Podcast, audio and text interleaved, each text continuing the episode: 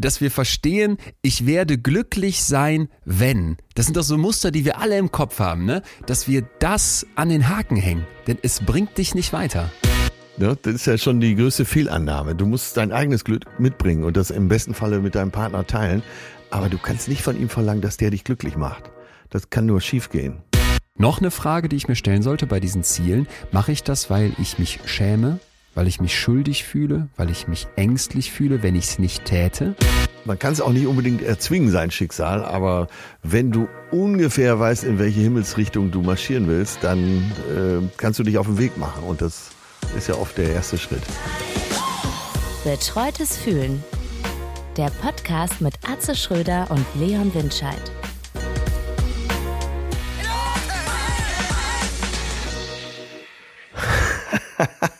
ich muss gerade, ich muss gerade dran denken, dass gestern, als wir zur Veranstaltung mit der Kuh so dem, im Kreis standen, im Catering, machen wir mal so ja. drei Minuten vor der Show und singen was. Und da haben wir so unsere festen Lieder, die wir singen. Und plötzlich singt die Crew hoch, was kommt von draußen rein.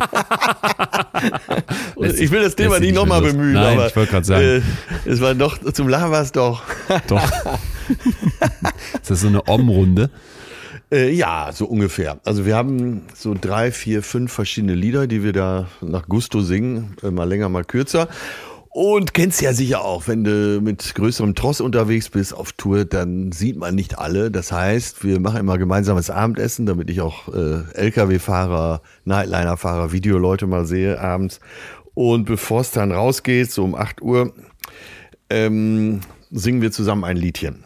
Schön. Und begrüßen uns gegenseitig in der Stadt und ja, das ist so ein Ritual, das äh, mögen alle sehr. Ich kenne diese Omrunde nur von äh, NDR Talkshow, Barbara Schöneberger. Stimmt. Die holt einen dann mit ihr allen Gästen in so einen kleinen, in so ein kleines Kabuff, sag ich mal, und dann wird direkt Alkohol serviert. Und der Hinweis ja. gegeben von, von ihr, Achtung Leute, das dauert richtig lange.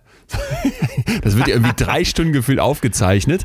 Und dann machen die so, machen die so eine, machen die so eine angenehme, irgendwie eine angenehme Stimmung schon. Jetzt war ich letztens bei einer anderen Talkshow vom NDR und da hieß es auch, wir machen jetzt Omron und ich dachte, oh, war irgendwie 13 Uhr. Jetzt schon hier Champagner, das ist aber das ist aber früh und dann ja. sind die so vom Glauben abgefallen, als ich gesagt habe, hier bei der NDR Talkshow gibt es Alkohol, weil da gab es überhaupt keinen Alkohol. Wir saßen in so einem äh, etwas sterilen Konferenzraum zusammen und es wurde nochmal kurz gecheckt, wie welcher Nachname ausgesprochen wird. Ja. Und, und, ich dachte, wann, wann rollt ihr hier die Kübel rein? Welche war Runde nicht. war dir lieber?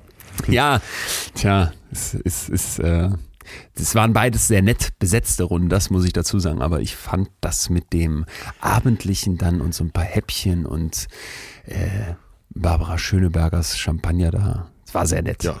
Und ja. Hubertus Meyer Burkhardt, nicht genau, zu vergessen. In der Tat. Der gerne zu Fuß von Eppendorf zum Studio geht. Guck. Ja, ich hatte jetzt ein Vorgespräch, ich darf glaube ich jetzt wirklich nicht sagen, was das war, aber da hatte ich eine Redakteurin am Telefon, die war gerade dabei, irgendeinen Beitrag über einen syrischen äh, jungen Menschen zu schneiden. Und die war doch sehr, sehr artifiziell und äh, im Bereich Kultur unterwegs. Und ich ahnte schon, bei dem Vorgespräch ahnte ich schon, dass, äh, wir sind nicht auf einer Wellenlänge. Und nach fünf Minuten sagte sie, ich muss sie mal ganz ehrlich sagen, ich mag sie nicht. Geil. ich fand's auch gut. Ist doch, ist doch besser. Weißt du, woran hm. du bist. Ja, total. Und ich habe ihr dann äh, gesagt, ja, darum geht's doch. Ja.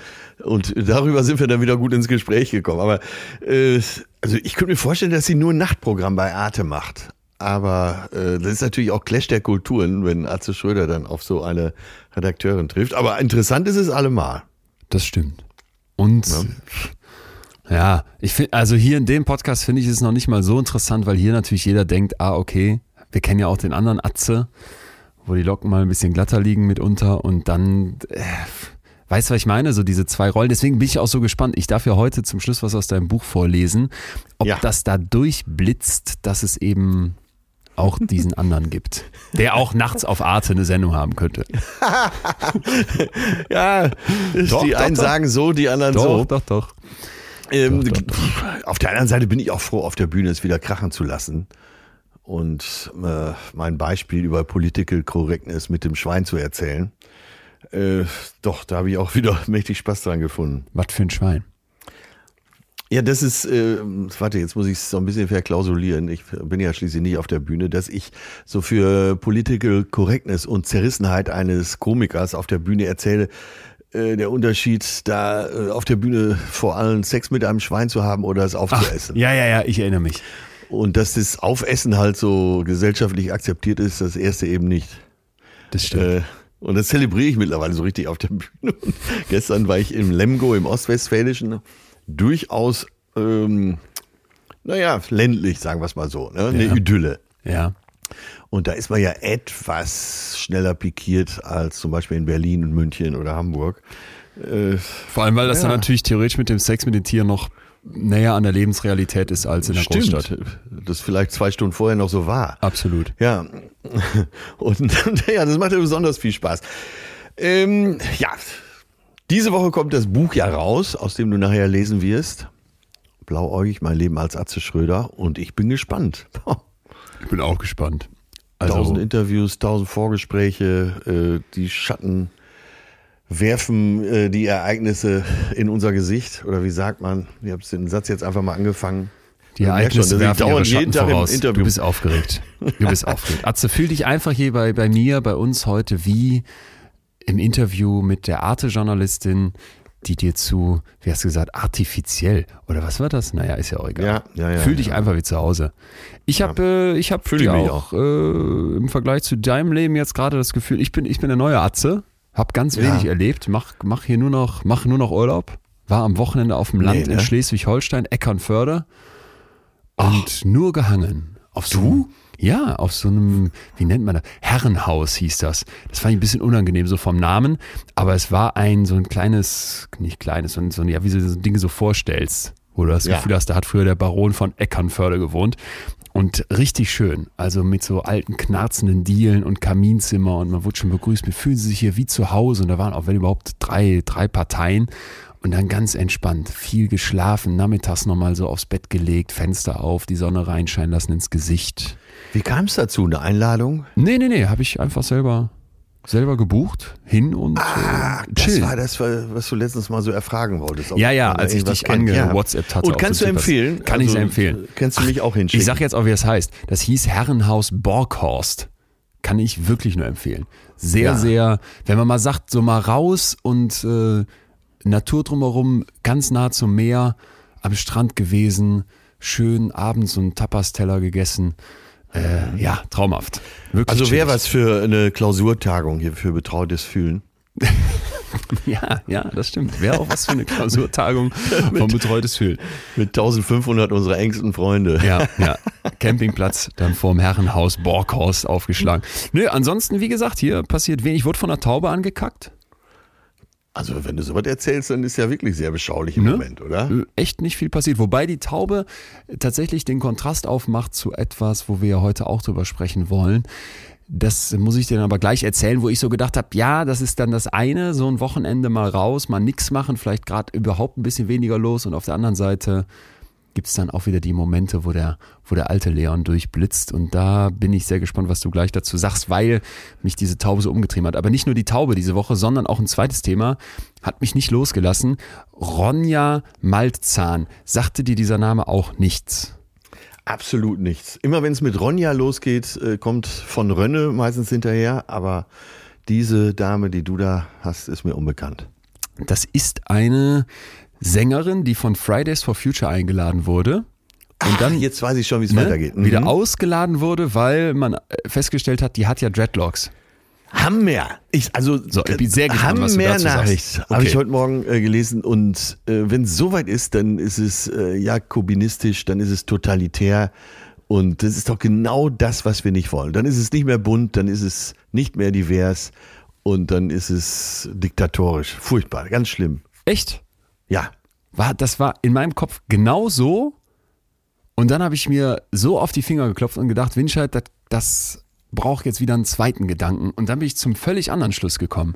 Ja, nämlich welchen? Na, also erstmal, worum ging es? Die Ronja Malzahn, die, die dann auch in Interviews beschrieben hat, hör mal, ich bin mit einer total diversen Crew unterwegs, mache ganz, ganz viel in verschiedensten Kulturen mit ganz, ganz verschiedenen Menschen aus ganz, ganz verschiedenen Ländern und so weiter auch zusammen, was jetzt im Endeffekt irrelevant ist, aber halt eben auch ein Stück weit Verständnis gezeigt hat für diese Absage, ähm, war mir erstmal total unbekannt und die Erklärung war ja dann, dass wenn jetzt eine weiße Person mit Dreadlocks bei so einer Veranstaltung von Fridays for Future auftritt, dann ist das eine kulturelle Aneignung, weil wir als weiße Menschen mit all unseren Privilegien eben nicht das kollektive Trauma der Unterdrückung von Schwarzen kennen. Was, das war so die, die Erklärung der, der Klimaschützer ja. von Fridays for Future. Ne? Und die Idee war dann halt, wir sagen das ab, weil schwarze, indigene Menschen oder People of Color bei uns einen Raum haben sollen in der Klimagerechtigkeitsbewegung, wo eben dieses Diskriminieren oder ich eigne mir halt mit den Dreadlocks irgendeine Art von, naja, in dem Fall hieß es Symbol für die Widerstandsbewegung, der Bürgerrechtsbewegung in den USA an, dass das nicht passt. So, und dann dachte ich eben auch erst wie du, erstmal kann doch nicht wahr sein und äh, das geht doch jetzt nicht wegen Haaren wen ausladen, das ist doch Diskriminierung, das ist doch dann genau das, ja, wo man eigentlich gegen. Ja. So, und dann habe ich, hab ich mir die Mühe gemacht, mal auf der Bildzeitungsseite zu gucken, was ich sonst tunlichst vermeide. Und da waren genau das so die Erklärung. Irre Begründung für die Ausladung. Dieser Woke-Wahnsinn geht zu weit, sagte dann irgend so ein, ein Bild-Live-Chef. Da habe ich gedacht, ich habe sofort eine Meinung dazu ne, und finde das total krass, genau wie du es gerade beschrieben hast, aber ich habe null Ahnung. Ja. Und dann dachte ich, das geht ja. nicht, weil ich habe mich noch nie äh, damit auseinandergesetzt, okay, so richtig. Ja, ja, okay. ne? Ich habe noch mhm, nie mich mhm. mal gefragt, ey, was ist eigentlich mit diesem kulturellen Aneignen gemeint? Und eigentlich für mich noch das Allerwichtigste, ich habe noch nie mit jemandem dazu gesprochen, oder zumindest nicht, dass ich mich erinnern würde, noch nie mit jemandem dazu gesprochen, den es betrifft. Und dann habe ich gedacht, ey, immer wieder ertappe ich mich doch dabei, haben wir hier schon drüber gesprochen, dass man rassistisch ist, auch wenn man es nicht will, aber das ist halt passiert, dass du sexistisch bist, dass du einfach so, so Sachen machst und dann fängst du an darauf zu achten und dann fällt dir das auf. Aber das ist ja nur die halbe Miete. Ich finde, bei sowas, da, da war ich vorschnell. Weil ich genau äh, erstmal okay, so dachte okay. wie du. Jetzt will mhm. ich nicht, das mhm. war nicht, nicht wertend, ja. aber es war halt so mein Fazit. Wenn du keine Ahnung hast, sei mal vorsichtig mit Meinung. Das, das ist absolut richtig. Ich muss mich da auch noch tiefer mit beschäftigen. Nee, ich habe zu wenig Ahnung, um mich auf da von, äh, fundierte Diskussion einzulassen. Aber man hat, ich, man hat wir ja. haben beide beobachtet, wir haben erstmal ja. sofort eine Meinung ja. und das ist auch krass, ne? Und die wollen wir auch raushauen und da sind wir froh, wenn richtig, die Bildzeitung die noch reflektiert nee, nee. und nochmal ein nee, bei Bildzeitung, ja, okay. bei Bildzeitung ist es ja so, dass du denkst, nicht. das ist doch genau der Moment, wo du denkst, oder oh, liege ich doch nicht richtig. Was die wenn gut der, finden, das kann nicht gut sein. Wenn der Bild-Live-Chef deiner Meinung ist, solltest du dich nochmal hinterfragen. Ja, stimmt. Ja, aber Gut, ich werde mich weiter damit beschäftigen. Aber ja, es ist eine Frisur. Es ist eine Frisur, es ist kein Blackfacing. Es ist, äh, ich weiß nicht, wie, wie, wie kulturell äh, sicher man da in einem Lager steht. Nee, da, aber das ist ja vielleicht genau der Punkt. Wir beide ja. wissen es nicht und es ist auch bestimmt nicht so, dass alle, die jetzt sagen, ich bin Teil der People of Color Community oder wie auch immer, ja, ja. Äh, dass äh, da eine, eine einheitliche Meinung herrscht. Aber wir beide haben halt eben null Ahnung davon. Geschweige denn, dass wir es nachempfinden könnten. Und dann finde ich, ist eben dieses, ja, Aufschreiende, es ist doch nur eine Frisur, sorry, ich, ich ähm, zitiere dich da jetzt. Ja, ja ich, weil, weil ich selber genauso hatte, dass ich dachte, Vorsicht, Leon, wenn das passiert, wenn dein Kopf so direkt mit Meinung brüllt und du merkst, ich habe aber eigentlich keine Ahnung, sei vorsichtig. Ja, also dieser Appell ist mit Sicherheit richtig, dass ich da auch vorsichtiger sein soll. T. Ich, ich hoffe, dass ich nach längerer Prüfung, nein, auch das darf ich nicht sagen äh, doch zu dem Schluss komme, dass eine Frisur so, nur eine dass Frisur du, ist. Dass deine Meinung richtig ist, ne? weißt du, wie Ach, es geht, vielleicht geht es auch gar nicht drum, äh, dass man richtig ist. Ich, es geht am Ende doch auch drum, äh, wo ist eine Cancel Culture berechtigt und wo nicht. Und äh, es treibt teilweise seltsame Blüten und deswegen hat man vielleicht diesen Beißreflex, dass wenn jetzt sowas kommt, man sofort sagt, Leute, komm, ey, wir können jetzt nicht alle Veranstaltungen absagen und jeden Künstler ausladen, nur weil er mal äh, irgendwie die Titelmelodie vom Disney-Film gesungen hat. Ey, da, das, das, da bin ich ja, dass ich, das denke ich halt auch immer. Auch dieses, dieses, diese Anspruchshaltung, ich weiß jetzt den Namen leider nicht, haben wir, glaube ich, darüber gesprochen, die äh, Jugendvorsitzende von den Grünen Sarah ja. Lee oder so ähnlich, die dann mhm. irgendeinen Hitlerwitz gepostet hatte, wenn ich es jetzt richtig im Kopf habe, ich will es nicht kleiner machen, als es war, aber wo ich so nachher dachte, Alter, äh, habe ich bestimmt auch schon mal nicht gepostet, aber in, einer WhatsApp-Gruppe oder mit, mit irgendwelchen Freunden oder sowas Witze gemacht, wo ich mich für in den Grund und Boden für schämen müsste, die völlig ja. deplatziert sind und dann Leute dafür so fertig zu machen, boah, Vorsicht. Ja, ich habe mit 16 auch Flugblätter für die DKP verteilt. Äh, ich hatte das Glück, dass es keine Handys gab und keinerlei äh, Zeugnisse von diesem, außer vielleicht Augenzeugenberichten. Die Deutsche Kommunistische Partei. Richtig. Was, was 16-jährige Atze zieht los und verteilt Flugblätter. Langhaarig, in Bundeswehrjacke, macht die ganze Sache fast noch lustiger. um dann äh, am nächsten Tag mit seiner Band, Jazzrock-Band, Toront auf dem äh, Jugendfestival der SDAJ, das ist die, Jugendorganisation der DKP gewesen, äh, mit der Jazzformation Toronta zu spielen. Und die Band nannte sich Toront, weil sich das auf Rotfront reimte. Krass. Wahnsinn. ja, oh Sehr, Mann. Was man über dich ja alles lernen kann. Tja, ja, ja aber das sind, das sind so die Sachen, ey, das, das ist immer dieses, wer von uns hat nicht Scheiße mal gemacht, wer von uns hat nicht irgendwie mal Kacke gebaut oder oder oder, ne? Und das ist eben das, das fand ich immer mal hier so, so ich glaube, du hast das gesagt, so stark, dass du meintest, ey, dieser zweite Gedanke ist das, was zählt. Ja, wie gesagt, du ja. hast mir was hingehalten, ich mit meinem Beißreflex sofort drauf los. Ja, weil es mir genauso und ging. du hast ja recht. Du, du hast, mir ja genauso recht. ging. Hättest du es mir hingehalten und ich hätte nicht, nicht vorher vielleicht einen Tacken mehr noch damit mit dem zweiten Gedanken beschäftigt, hätte ich genauso gebissen. Das ist ja. Naja, der Punkt. So, mein lieber Freund, ja. bist du denn startklar für unser Thema? Weil du hast uns ja heute, pff, das, Tap das Tapet ist breiter als ein Fußballplatz, weil ich hatte das also Gefühl, so breit. Du hast ein äh, Riesenthema hier hingeschmissen. Ja, total. Also je näher dieser Termin rückte, äh, auch seit heute Morgen schon wieder, desto nervöser wurde ich. Es ist einfach so breit und es gibt dazu keine absolute Aussage. Ja. Es gibt dazu äh, ungefähr 500 Millionen Zitate von den schlauesten Menschen. Auch Seneca ist heute dabei. Geil. Hast du Zitatze, Zitate für uns? natürlich, natürlich, Sehr schön. natürlich, natürlich. Ähm, und es gibt einfach keine absolute Aussage und das kann man schon mal vorne wegschicken. Ja. Ähm, das Glück beginnt in jedem selbst und das ist auch immer eine Frage der eigenen Konditionierung. Aber hinein in das Thema, was hast du gefunden? Ich habe gefunden, dass das, was du sagst, erstmal stimmt, absolut, aber und da wird es jetzt für mich interessant, es gibt eben doch Kerneinsichten aus der psychologischen Forschung, die zeigen, Moment mal Leute, da sind Zutaten für ein gelungenes Leben, ja. die aber doch auf, auf zumindest sehr, sehr, sehr viele Menschen zutreffen und die man vor allem kennen sollte.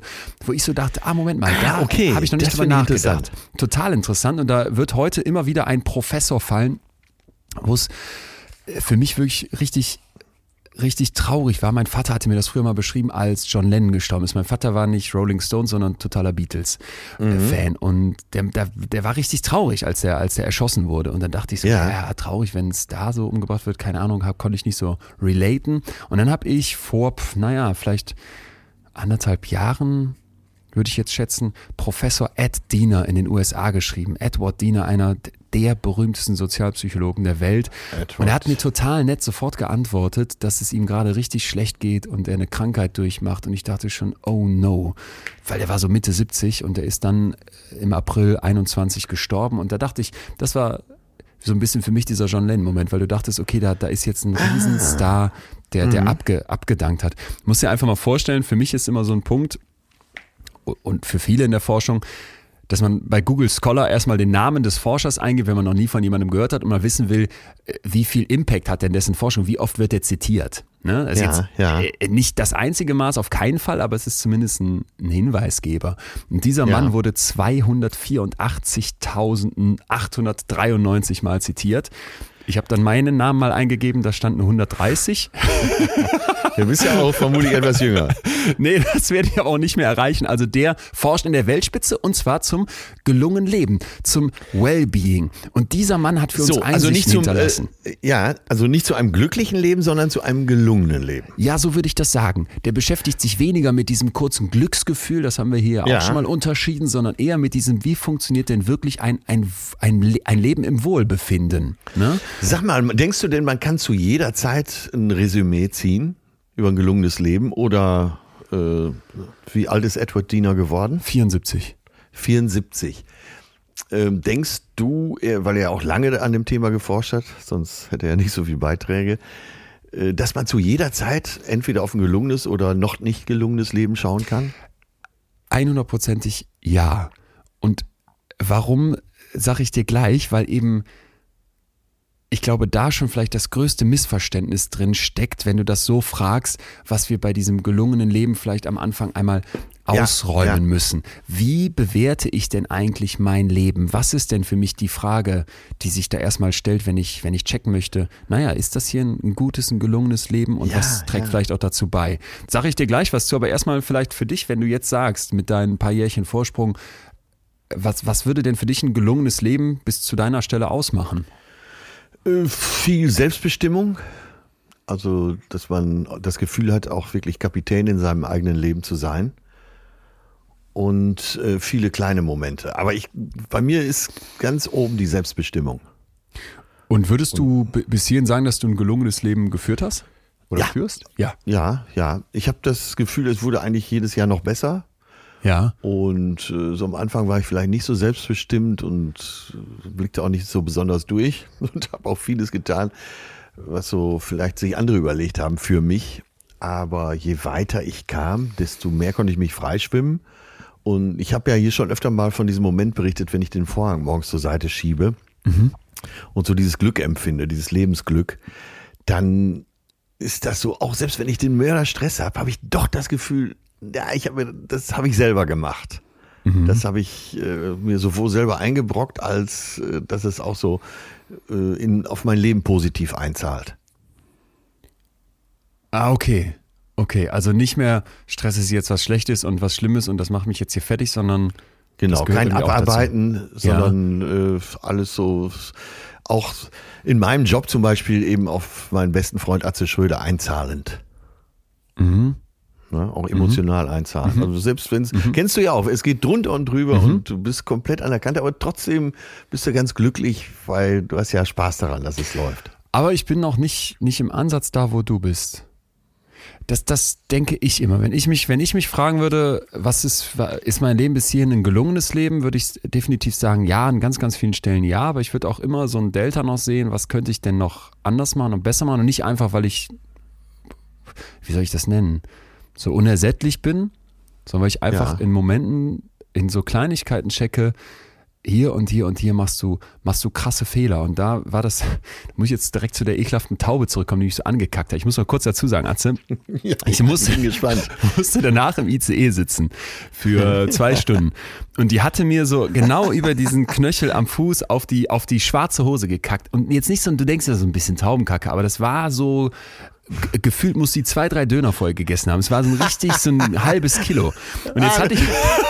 Oh Gott, ich, ja, ich, das und das Tier hatte sich von seinem Federkleid getrennt. Genau, und es ging, ging nicht ab oder nur ganz schlecht ab. Und jetzt hatte ich all oh, diese Taubenkacke noch auf dieser Hose.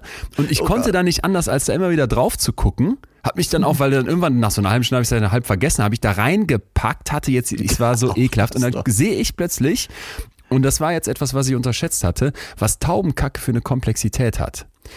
Da waren ganz, ganz viele verschiedene Partikel drin. Ich dachte, klar, die musst du den ganzen Tag durch die Stadt fliegen und irgendwelchen Müll und ekelhaften Scheiß fressen. Aber wieso sind da so rote Elemente drin, die so vielleicht an so diese Paprikaschalenreste erinnern?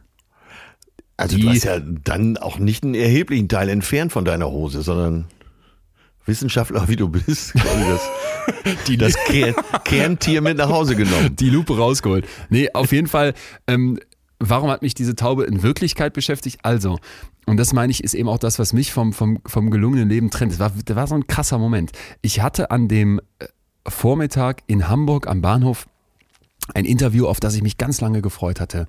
Ich habe einen Mann interviewt, gesprochen, der endlich mal von der Täterperspektive aus dem Dritten Reich erzählt hat. Ja. Weil ja. Äh, dessen Vater, also ist Niklas Frank, mit dem ich gesprochen habe, dessen Vater war der Schlechter von Polen. Der war lange, lange Hitlers Anwalt und wurde dann als Generalgouverneur nach Polen geschickt und war da politisch für alles verantwortlich. Und der hat mir das dann beschrieben, dieser Niklas, dass die da so eine Art schicke Burg hatten, die die sich einfach Ja. einverleibt haben, ne? so den Leuten da entrissen haben und wie er mit seiner Mutter, die Königin von Polen, wie die dann sich selber nannte, in die Ghettos fuhren, im schicken Pelz den, den Jüdinnen und Juden noch das Letzte abgenommen haben und er dann irgendwie Ja. den anderen Kindern, die da abgehungert stehen, mit schlechter Stimmung die Zunge rausstreckt und keiner was gegen ihn machen darf, weil er von irgendwelchen SS-Leuten bewacht wird. Und dieser Vater, der, der dann auch in, bei den Nürnberger Prozessen gehängt wurde Ja. und eben mitverantwortlich war für den Tod von, von so, so vielen unschuldigen Menschen. Der hatte dann so Freunde, die, und das war so eine Szene, die, die werde ich mein Leben nicht vergessen, die am Sonntag zu dem kamen und haben gesagt, komm doch mit, wir gehen wieder Juden schießen. Wo, wo Oh du so Gott. denkst, d- ne, alleine diese, alleine diese Idee, und dann beschrieb der Niklas auch so ganz detailliert, wie, wie er sich das vorstellt, dass dann Müttern die Kinder entrissen werden, was wir ja von Eva Seppischi hier schon gehört haben, wie das im, im Konzentrationslager in Auschwitz war. Was das bedeutet, wenn deine Nachbarn plötzlich abgeholt werden. Und er hat mir all das erzählt und sehr, sehr, sehr, sehr kritisch über seinen Vater berichtet, mit dem der komplett gebrochen hat, über den der auch Bücher geschrieben hat und so weiter. So, und jetzt pass Ja. auf. Stell dir vor, auf so ein Gespräch, wo ich wirklich das Gefühl habe, das, das ist mal wieder was, was ich mein Leben lang behalten werde. Das ging Ja. dann anderthalb Stunden. Ich musste aus diesem Gespräch raus schon eine Mail ins Büro schicken, ganz kurz Einzeiler. Das dauert hier länger, bitte Anschlusstermin verschieben oder ich komme da nicht pünktlich hin. Dann ist das Gespräch vorbei und ich muss schon auf die Uhr gucken, weil ich weiß, gleich geht auch der Zug, aber du hast jetzt noch zwei Termine vorher. Und denke, eigentlich will ich jetzt mit ihm einen Kaffee trinken gehen. Oder am liebsten Mittagessen oder am liebsten noch, noch den Ja, halben Tag ja. verbringen, weil er auch so eine Ja. Ruhe ausstrahlte als 83-Jähriger. Und dann sagte der, ach Herr Winscheid, ich merke schon, Sie haben viel zu tun, machen Sie mal Ihr Ding und ich, ich gehe mal hier lang und vielleicht sehen wir uns ja nochmal wieder. Total netter Typ. Ich also raus aus diesem Hotel und wusste, ich, das geht jetzt nicht anders, ich habe es ja zugesagt, in den Ja. Zoom-Call. Beim Gehen schon im Zoom-Call, dann schaltete der Ton von den Kopfhörern um, der, der Empfang brach weg, dieses Meeting war also die Hölle. Dann sitze ich endlich irgendwann auf so einem kleinen Stuhl in einem Café und versuche in dieses Zoom-Meeting, ins nächste Zoom-Meeting reinzukommen. Und in dem Moment kackt mich die Taube an, kommt die Kellnerin und ich muss irgendwie dem Zoom-Call gerecht werden, wo ich versuche, mich auf stumm zu schalten, was nicht geklappt hat. Das heißt, ich rede plötzlich, ey, mich hat hier gerade eine Taube angekackt, können Sie mir vielleicht ein Glas Wasser bringen, um die Kacke abzukriegen? Hänge in diesem Zoom-Call, hab diese Geschichte von dem Niklas Frank im Hinterkopf und denk einfach, Alter, du, du machst hier was falsch. Weißt du, da- dass ich dann so, du, ja, ich ja, werde den mhm, Momenten in dem Leben, das ich dann in dem Moment führe, nicht gerecht. Und das ist für mich ein Delta, was ich zum Beispiel für mich zum gelungenen Leben total oft feststelle. Naja, äh, dieses Delta hatte ich auch oft genug, dass ich, naja, versucht habe, dann noch professionell zu sein. Heutzutage würde ich wahrscheinlich das Zoom-Meeting dann einfach verpassen und mich erstmal um mich selbst kümmern. Aber in deinem Alter hatte ich das auch nicht. Das kann ich dich beruhigen. Aber ist doch eigentlich auch ein, ein schöner Ausblick, wenn du weißt, da ist doch eine Menge Luft.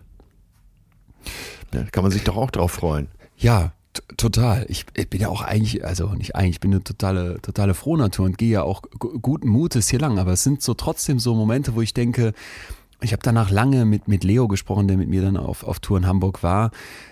Äh, Ein, ein, ein Tourbegleiter, aber auch, auch, auch ein Kumpel und halt gesagt, ey, dieses, man nimmt sich da nicht die Zeit und man Ja, rast das ist so es. durch, Ja. ne? Man ist Ja. nicht richtig präsent da. Und dann sagte der, ey, es gibt so Momente, Leon, da sitze ich morgens am Frühstückstisch und dann freue ich mich einfach, dass ich mir am Abend vorher einen Orangensaft kalt gestellt habe. Und dann Ja. trinke ich den und lese nicht die. Mails dabei. Und dann dachte ich, ne, genau das ist es.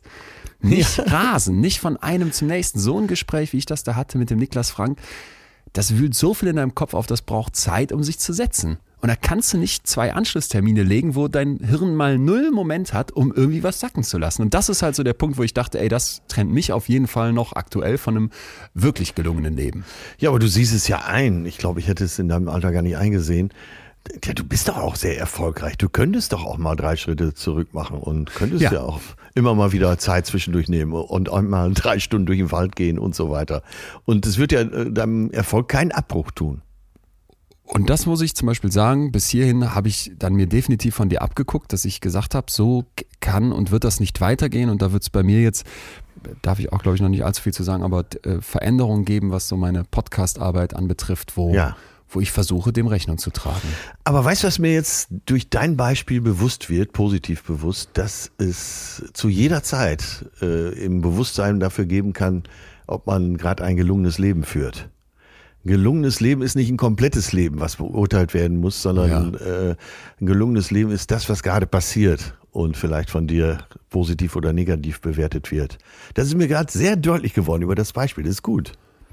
Sehr ja, gut. und du hattest ja mhm. eben gefragt, kann ich jederzeit checken, wie läuft denn gerade mein Leben? Und da habe ich ja gesagt, auf jeden Fall. Ne? Und das ist, ist traumhaft, dass das jetzt schon mal als Einsicht durchgekommen ist, weil ja, du kannst immer in dem Moment fragen. Und ich würde jetzt mal was von dem Ed Diener vorstellen, was ich heute immer wieder mache, deswegen werde ich ihn jetzt nicht immer wieder zitieren. The Science of Wellbeing. Das ist ein Buch, das der ja. kostenlos zur Verfügung ste stellt. Da steht alles drin. Außerdem hat er ein Programm entwickelt, wo man mehrere Wochen mit ihm was machen kann. Ist dann eben online und natürlich ohne ihn. Auch das kommt in die Shownotes, also wer möchte, findet da die Quellen.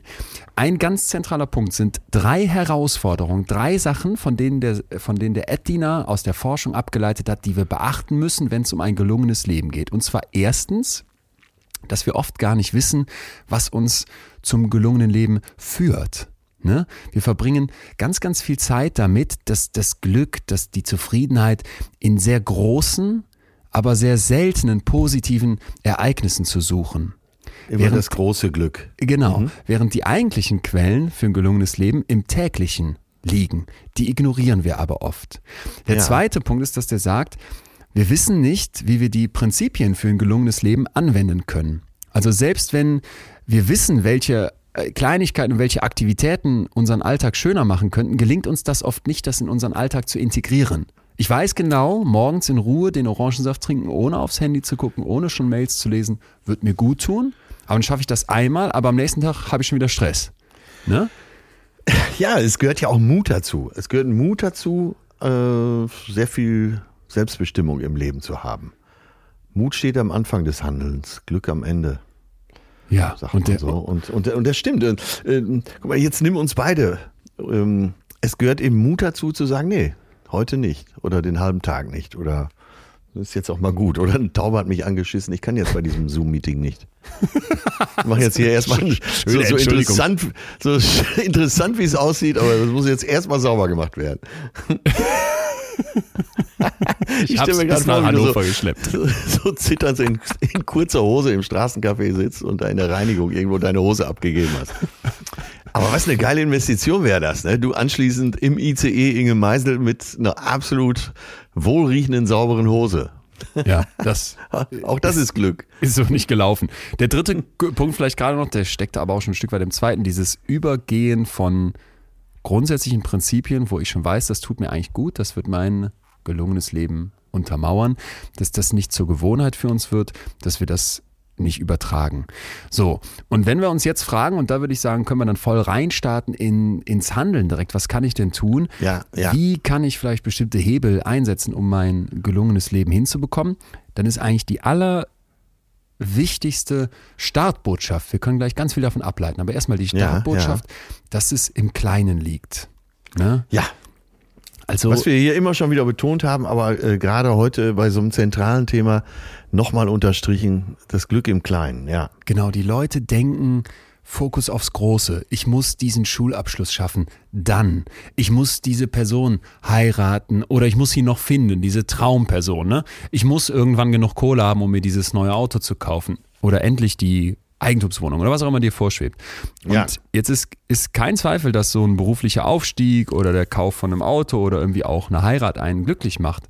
Aber es gibt zwei Gründe, warum nachhaltige Zufriedenheit nicht im Großen liegt. Und zwar ja. erstens, dass wir immer wieder überschätzen, wie viel solche Ereignisse mit uns tatsächlich machen, wo man äh, aus Forschung von der Harvard University und vielen anderen Instituten immer wieder zeigen konnte, die Leute fallen relativ schnell zurück. Ne? Also die fallen relativ schnell zurück auf das, wo sie eigentlich herkommen von ihrem, von ihrem Zufriedenheitsniveau, selbst wenn was Krasses passiert ist. Ja, kennt also auch jeder von uns. Ja. Überschätze den Glücksschub, der am Anfang vielleicht da ist, aber relativ schnell komme ich zurück. Und der zweite Punkt ist, ich übersehe die Schattenseiten. Ja, also ich ja, gucke nur ja. aufs Positive von diesen großen Sachen, die ich mir vorstelle und übersehe, dass da vielleicht auch ganz viel Düsteres dazugehört. Und da muss ich an eine Frau denken, kannst du dir aber auch mal kurz selber mit vorstellen.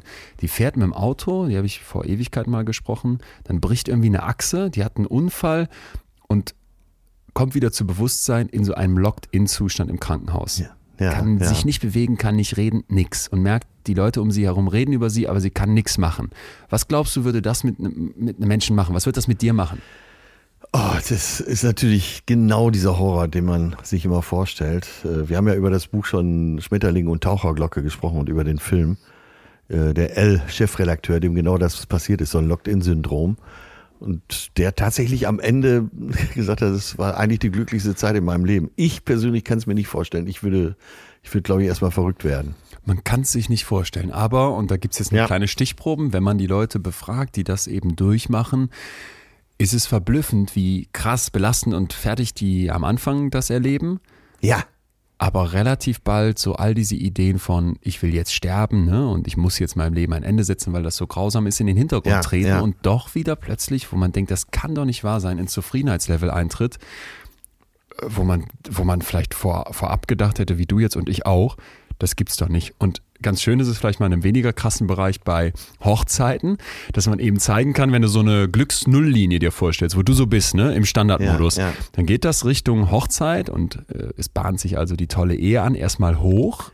Ja, hat der dann so den Tag im Leben. Ja, hat dann so den Peak schon überschritten, wenn die Hochzeit ist, ne? Ja, und dann geht das relativ bald wieder, so nach ein, zwei Jahren, zurück zur Grundlinie. Und das finde ich halt ganz wichtig, so dieses, dass wir verstehen, ich werde glücklich sein, wenn. Das sind doch so Muster, die wir ja, alle im Kopf ja, ja. haben, ne? Dass wir genau. das an den Haken hängen, denn es bringt dich nicht weiter. Nein, und du bringst es auch immer mit. Du hast ja alles, was du zum Glück brauchst, schon in dir. Das heißt, du bringst deine Nulllinie ja immer mit.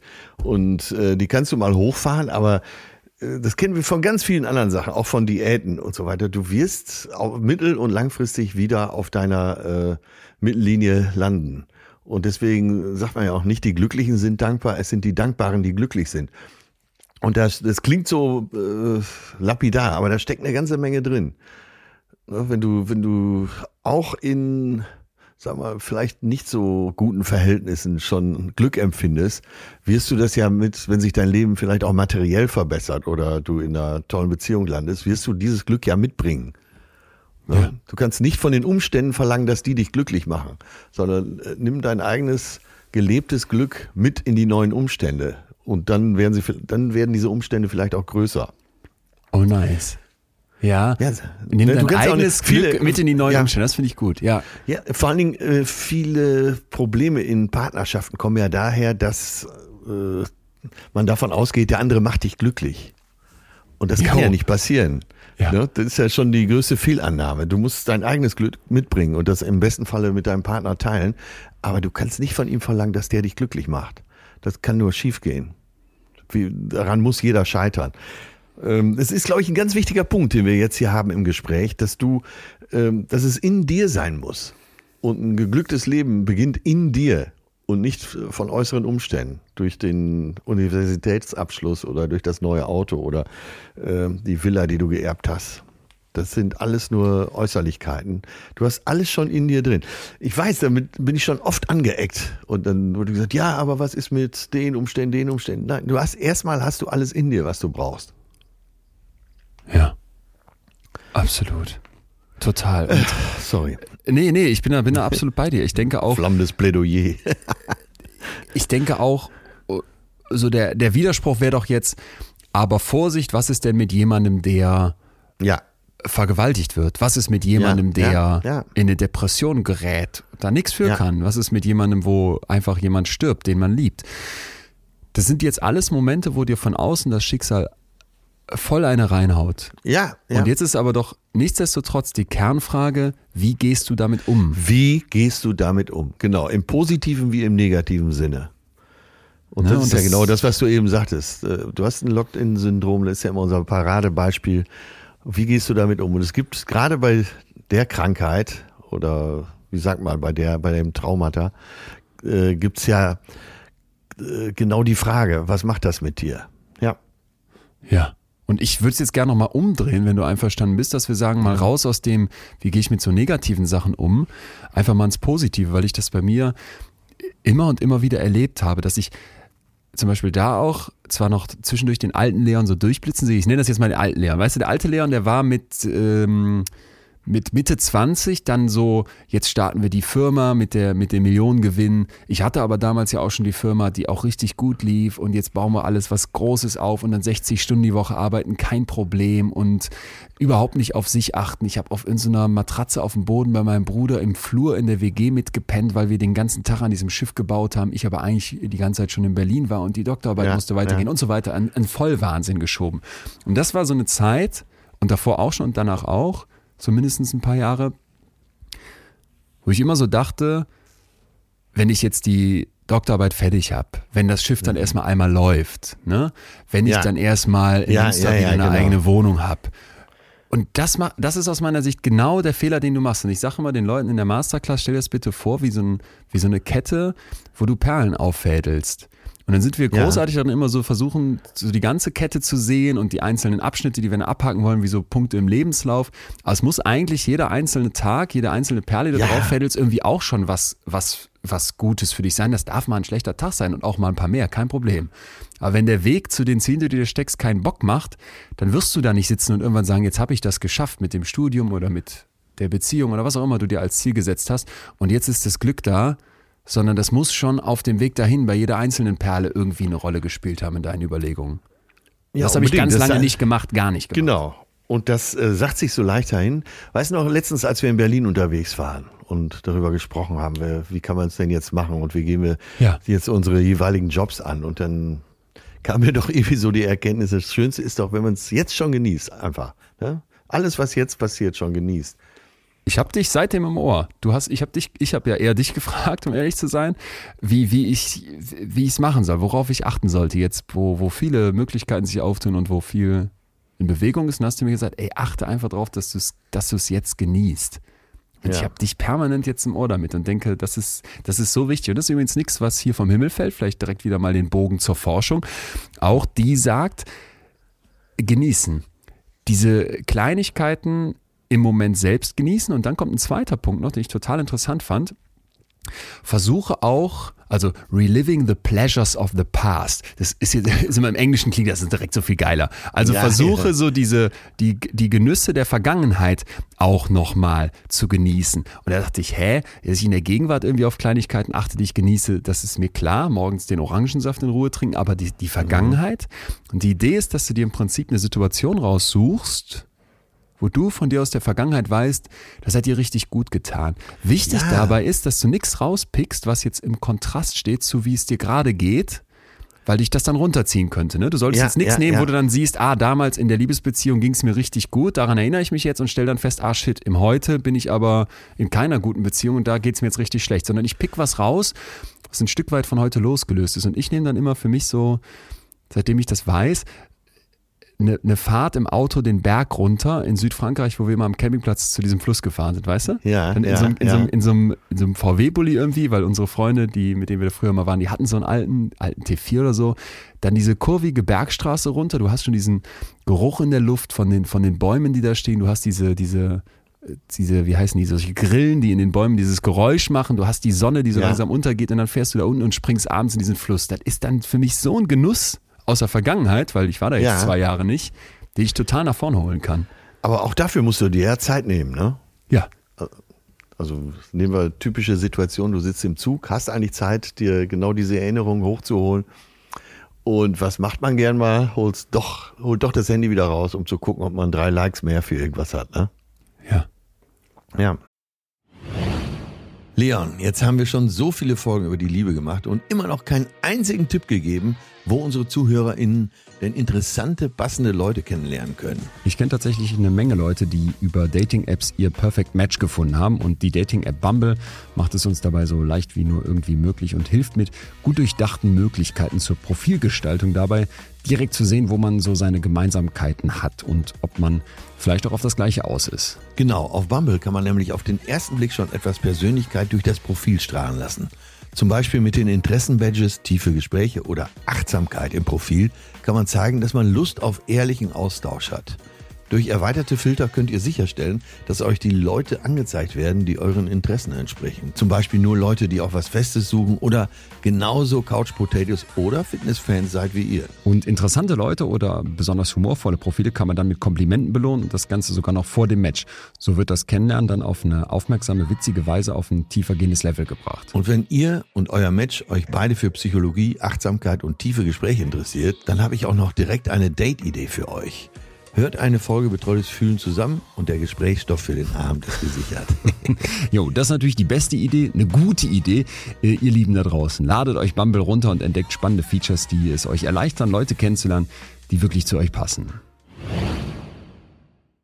Und da der Tipp von Edina, nimm dir in der Woche mal 10 bis 15 Minuten, einmal an einem Tag.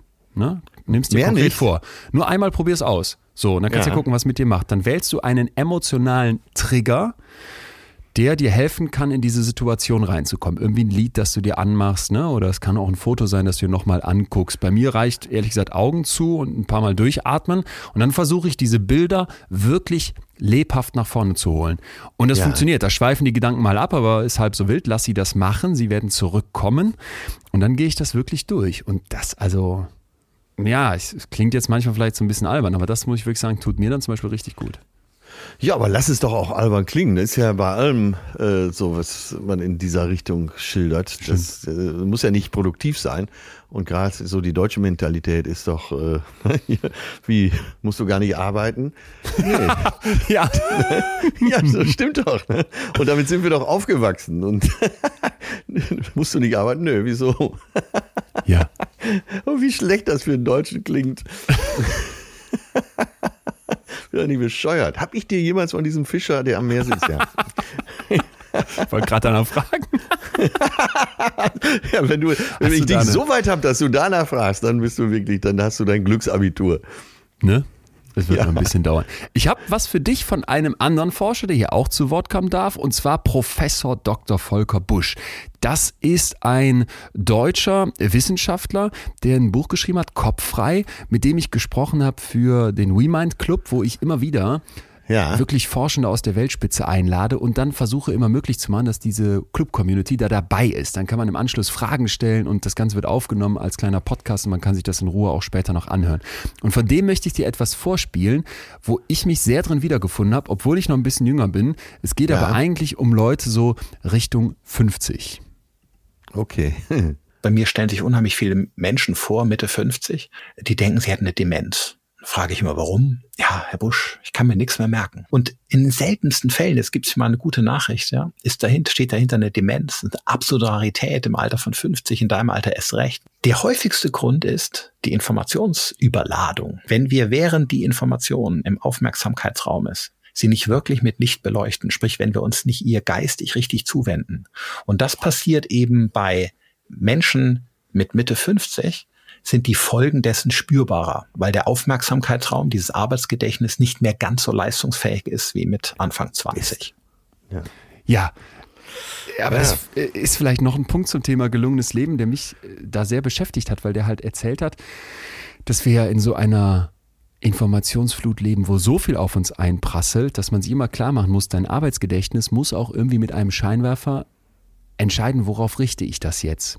Und diese alte Mehr vom Multitasking, die galt eigentlich noch nie. Ab einem gewissen Alter gilt die noch mal weniger. Und wenn du dann die Momente nicht bewusst wahrnimmst und auch konzentriert was liest und vielleicht den Zeitungsartikel ja. auch ein bisschen langsamer liest und nicht dabei noch ein Second Screen anhast, äh, zum Beispiel auch beim Film gucken oder noch irgendwie Musik oder irgendwas ja, anderes in deinem ja. Hinterkopf rumschwirrt, erst dann wird dein Kopf in der Lage sein, sich das auch wirklich zu merken. Das fand ich hochinteressant, dass da scheinbar viele Leute dann sagen oder sich Sorgen machen, Demenz zu haben. Ja, ich merke das in meinem Umfeld. Äh, ich selber ich glaube. ich dachte jetzt, du wärst, würdest jetzt hier die Offenbarung. Äh, weißt, nee, ich weiß, dass es bei mir so ist. Äh, Ach so, okay. Äh, spätestens vor fast zwei Jahren, als du mir den Unterschied zwischen äh, fluider und kristalliner Intelligenz erklärt hast, wusste ich, ich bin äh, in Sachen Kristall unterwegs.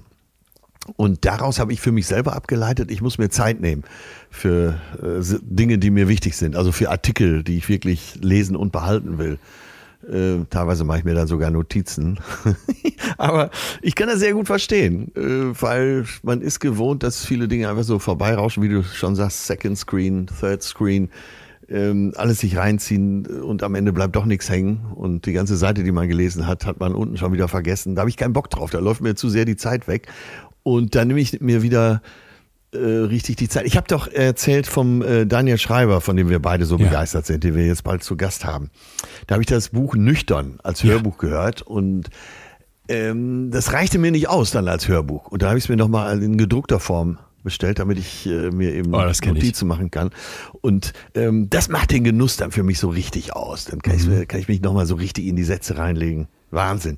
Ja, und deswegen, ich kann das gut verstehen, was er gerade gesagt wurde. Ich stelle das äh, gerade im Umfeld meiner Freunde vor, die selber Unternehmen haben, die am Ende des Telefonats so in so ein geschäftiges äh, tschüss, ciao, jo, da fehlt nur noch, dass sie sagen, ich schicke ja. dir einen Vertrag zu, tschüss, ja, ja, danke. Oder hinten dran kommt, du hast mit deinem besten Kumpel telefoniert, okay, der hat zwei sehr gut gehende Firmen. Und ganz zum Schluss sagt er, danke, äh, stopp, stopp, stopp, wieso, wofür? Äh, ach so, nee, sagt man so, ne, oder? Ich nee. Ja, geil. ich hab's total vor Augen. Jo. Ne, und dann, äh, und das ist es ja. Und wenn alles so vorbeirauscht, das ist ja auch ein Verpassen von Glück. Ja. nimm dir Zeit, nimm dir Zeit. Ey, wirklich, Mut und Zeit. Ganz wichtig. Leute, schreibt euch das alle auf. Das, äh, es gehört Mut dazu, sich die Zeit zu nehmen. Mhm. Weil man ja immer denkt, ach, ich kriege gar nicht alles geregelt. Und doch, doch, doch, doch, doch, doch. Wir verschwenden so viel Zeit. dann, dann geh lieber noch mal eine Runde zu Fuß. Und die Entscheidungen werden besser und du wirst nichts verpassen und du wirst vielleicht sogar erfolgreicher sein. Ich, also, ja. Ich habe da auch meine Mentoren gehabt, die mir das äh, früher prophezeit haben. Und heutzutage schlage ich genau da ein. Du wirst äh, dein Leben als glücklicher empfinden. Du wirst erfolgreicher sein, wenn du dir Mut und Zeit nimmst. Ja. Was, deswegen finde ich gut, dass du den Mut immer noch dazu sagst, nicht ganz einfach ist. Ich ja, sehe es ja an mir ja. selber. Nimm dir Zeit für das Gespräch mit einem Niklas Frank, der dir vom Schlechter von Polen erzählt.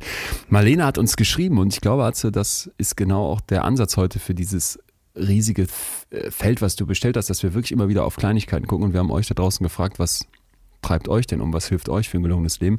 Marlene hat uns geschrieben, dass es ihr Leben total besser macht, das Handy bei Runden mit dem Hund bewusst zu Hause zu lassen. Ja. Und da habe ich gedacht, das ist es echt. Ich versuche das mittlerweile auch so oft es geht, dann tatsächlich zu sagen, ich lasse das Ding, ich nehme es gar nicht mit. Ja. Und ich denke dann immer, ey, Alter, als du, als du 15 warst, hattest du noch kein Handy. Meine Mutter hatte so ein, ganz früher so ein Alcatel-Knochen irgendwann, wo dann der Anruf ja. 7, 97 Pfennig gekostet hat, gefühlt. Und ich bin die, bin die ersten 15 Jahre meines Lebens morgens aus dem Haus und war nicht erreichbar. Wenn ich heute mit 19% Akku aus dem Haus gehe, weiß der Tag wird ein Abenteuer. Das kann doch nicht wahr sein, ne? Und dass du dann halt sagst, ey, ich lasse das bewusst zu Hause, ist jetzt mit Corona und dem verdammten Impfausweis, den man ja immer zeigen muss, äh, schwieriger. Aber wenn es irgendwie geht, das wegzulassen, ist für mich genau das, was so diese Aufmerksamkeit und eben nicht so viel mit dem Scheinwerfer im Kopf beleuchten zu wollen ausmacht. Ja, und auch da, ne, man muss es erstmal umsetzen. Da sprichst du genau mit dem Richtigen. Ich bin ja, äh, ich glaube, bis 35 ohne Handy ausgekommen. Für dich unvorstellbar. Ey, warte mal, warte mal, stimmt. Ey, das ist ja, das ist absolut krass. Okay, habe ich noch nicht drüber nachgedacht. Bei dir ist es ja noch viel länger. Ich hätte mein ganzes Leben plus jetzt nochmal zwei Jahre ohne Handy verbracht. Ja. Alter. Ah, jetzt ist es zum Verrücktwerden, oder? Zum oder wir haben doch, ich weiß gar nicht, zu welchem Thema wir das hatten, aber es passt ja heute auch schon wieder so gut. Äh, da hatten wir festgehalten, morgens, wenn man aufsteht, eben nicht der erste Griff zum Handy, sondern vielleicht eine Viertelstunde im Bett sitzen und erstmal drüber nachdenken, wie das Leben so ist, wie schön es ist, den Tag begrüßen, vielleicht eine Seite lesen oder drei. In meiner Biografie natürlich. ja. Absolut. An der Stelle heute keine Werbung, sondern etwas in eigener Sache. Wir, das heißt in dem Fall MTS, das ist Atzes und mein Management, suchen eine Projektassistenz im Bereich Künstlermanagement. Also wer Lust hat, Teil von ja, unserem Team zu werden, der könnte sich melden. Sitz der Firma von MTS ist im wunderschönen Münster in Westfalen, direkt an der Verse. Als und ich sind da oft, da kann man ja, hat man überragenden Blick in die Natur raus und gleichzeitig ist man wirklich Teil von einem total engagierten, jungen, kreativen und unglaublich umtriebigen Team, das dann in so einem alten Mühlhaus da arbeitet, macht und tut. Die Aufgaben wären folgende. Man unterstützt die Projektleitung als Teil des Teams so im täglichen Geschäft, wenn es ums Künstlermanagement geht. Dazu gehört dann Terminplanung, Abwicklung, Nachbereitung von Veranstaltungen, TV-Produktion, Live-Auftritten und so weiter. Auch die Reisekoordination, also man bucht und plant, von wo geht's jetzt am schnellsten, äh, wohin und so weiter. Ähm, also Büroorganisation, Verwaltung, Terminkoordination, Rechnung schreiben, Verträge aufsetzen und so fort. Ja, ich kann euch nur sagen, dass das nicht nur tierisch Spaß macht, sondern dass man, wie ich finde, in einer unglaublich spannenden Branche arbeiten kann und in dem Fall wirklich, wirklich in einer, in einer coolen Firma. Was man mitbringen sollte, wäre eine abgeschlossene kaufmännische Ausbildung. Das kann aber in ganz verschiedenen Bereichen sein. Von Vorteil wäre natürlich sowas wie Veranstaltungskaufmann, Kauffrau, Reiseverkehrskaufmann, Bürokauffrau, Steuerfachangestellte, Rechtsanwaltsfachangestellter und so weiter. Mehrjährige Berufserfahrung, außerdem Bereitschaft zur Übernahme von Verantwortung. Das ist schon wichtig, weil das, was man da macht, ist nicht ganz einfach. Gute Kenntnisse in Büroorganisation und vor allem eine ziel- und ergebnisorientierte Arbeitsweise. Ja, das ist hoffentlich klar. Führerschein wäre noch ein Traum und ausgeprägte Teamfähigkeit. Und gleichzeitig bekommt man aber auch total viel einen interessanten und sehr anspruchsvollen Arbeitsplatz in einer sehr, sehr dynamischen Branche, in dieser äh, spannenden Medienwelt. Man wird Teil von einem aufgeschlossenen, von einem jungen und hochmotivierten Team mit einer echt guten Arbeitsatmosphäre. Ich weiß noch, dass Atz und ich da immer mal wieder sind und dann wird mittags wirklich mit, mit allen irgendwie gegrillt. Die Hunde laufen rum und es gibt Alumni vom vom Grill mit Blick auf die Verse und danach geht es wieder rein und das ganze Tourleben, das ganze Podcast aufgenehme und so weiter wird drumherum geplant. Ich hoffe, ich habe euch Lust darauf gemacht. Wenn ihr Bock habt oder vielleicht auch jemanden kennt, von dem ihr glaubt, der könnte Bock haben, dann meldet euch doch bitte bei uns, sagt das weiter. Bewerbung einfach schicken an jackie at mts-gmbh.com, packen wir nochmal in die Show Notes. Jackie mit CK und Y at mts-gmbh.com. Gerne noch die Gehaltsvorstellung mit rein und was man schon so bisher gemacht hat und wann man eben starten kann. Ja, alle Infos sonst haben wir auch nochmal auf der Webseite stehen. Auch die kommt in die Show Notes. Wird uns riesig freuen, wenn ihr vielleicht bald Teil von unserem Team seid. Ich habe noch was für dich. Du merkst, der der Ed Diener hat dann nahezu unerschöpflichen Köcher voller Pfeile für uns. Und ja, zwar, dass wir, ja, ich bin ein großer Fan, dass wir unsere persönlichen Stärken nutzen. Das ist mhm. jetzt auf den ersten Blick trivial, aber wenn man sich mal anguckt, was die Forschung dafür gemacht hat, wird es, finde ich, hochinteressant. Und zwar ist man in die philosophischen und religiösen Traditionen aus der ganzen Welt gegangen über Jahrtausende und wollte ja. wissen, was sind denn so die größten Tugenden, die größten Stärken, die sich immer wieder finden, weil sie für ein gutes Leben als ja, wichtig ja. erachtet werden. Ne? Ja, und das äh, finde ich Das haben die Menschen sich ja zu jeder Zeit auch gefragt. Exakt, ne? exakt, exakt. Und dass du dann heute hingehst und sagst, ey, wir gucken uns mal an in der sogenannten VIA-Skala, Values in Action, die von Christopher Peterson und Martin Seligmann entwickelt wurde. Was sind denn so kulturell und auch über die Jahrtausende hinweg greifende Stärken, Tugenden, die Menschen ausmachen. Ich würde dir mal die Liste vorlesen. Es sind 24 Stück. Es klingt erstmal viel, deswegen ja, ruf bitte ja. nicht bei jeder Check, ja, sondern überleg mal kurz immer wirklich, ne? Ja, okay. Ja. Ich richte jetzt meinen zu. geistigen Scheinwerfer auf ja. das, was du sagst. Vielleicht so 5, 6, 7 kannst du ja mal einen Haken dran setzen und kann jeder für sich selber auch einfach mal fragen. Also, Urteilsvermögen. Hallo? Denkst du noch oder? Äh, äh, ja, ja, ja, ja. Achso, ist nicht. Ich, soll, okay, ich, darf ich soll doch nicht sagen. Achso, ich dachte, du sagst jetzt, nee, hab ich, es ist nicht mein Kern. Ist jetzt nicht eine meiner Kernstärken. Da habe ich dich gerade äh, falsch verstanden. Nein, ist keine meiner Kernstärken. Mhm. Okay. Liebe zum Lernen. Ja. Weitblick. Bedingt. Tapferkeit. Bedingt. Beharrlichkeit. Ja, auf jeden Fall. Weil du so dran bleibst? Ehrlichkeit? Ja. Was? Ja. Okay. Ich, ja. ich hätte gefühlt, ja, hätte ich dich schon mal bei der einen oder anderen Notlüge ertappt.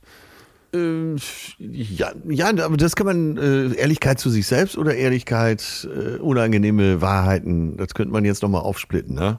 Okay. Also unangenehme Wahrheiten natürlich äh, bin ich nicht dabei als Harmoniesüchtiger, da hast du recht. Begeisterung? Total. Ja, da habe ich bei mir auch gedacht, das safe. Liebe? Ja, auch total. Ja. Freundlichkeit? Ja, sehr. Soziale Intelligenz? Ja. deine sieben, sieben sind voll, wir haben die Hälfte noch nicht. Teamarbeit? Ja. Fairness? Ich versuch's. Ja. Führungsqualitäten? Oh, äh, drei Minus. Echt? Okay. Ja. Da habe ich bei mir einen Haken gesetzt. Ja. Da bist du viel besser als ich, ja. Ja, kann sein. Vergebungsbereitschaft? Ja, sehr. Sehr, sehr. Bescheidenheit? Auch. Ja. Ey, wa äh, sag mal, ernsthaft? Ey, ey, bescheiden. Ich bin doch nur wirklich. Gibt es einen Menschen, der bescheidener ist als ich? Ja. Ein aber höchstens. Also, Ehrlich? ich plaudere mal aus dem Nähkästchen, wenn du einverstanden bist. Ja, ja. Okay. Äh, wir waren bei dir eingeladen, mhm. Abendessen.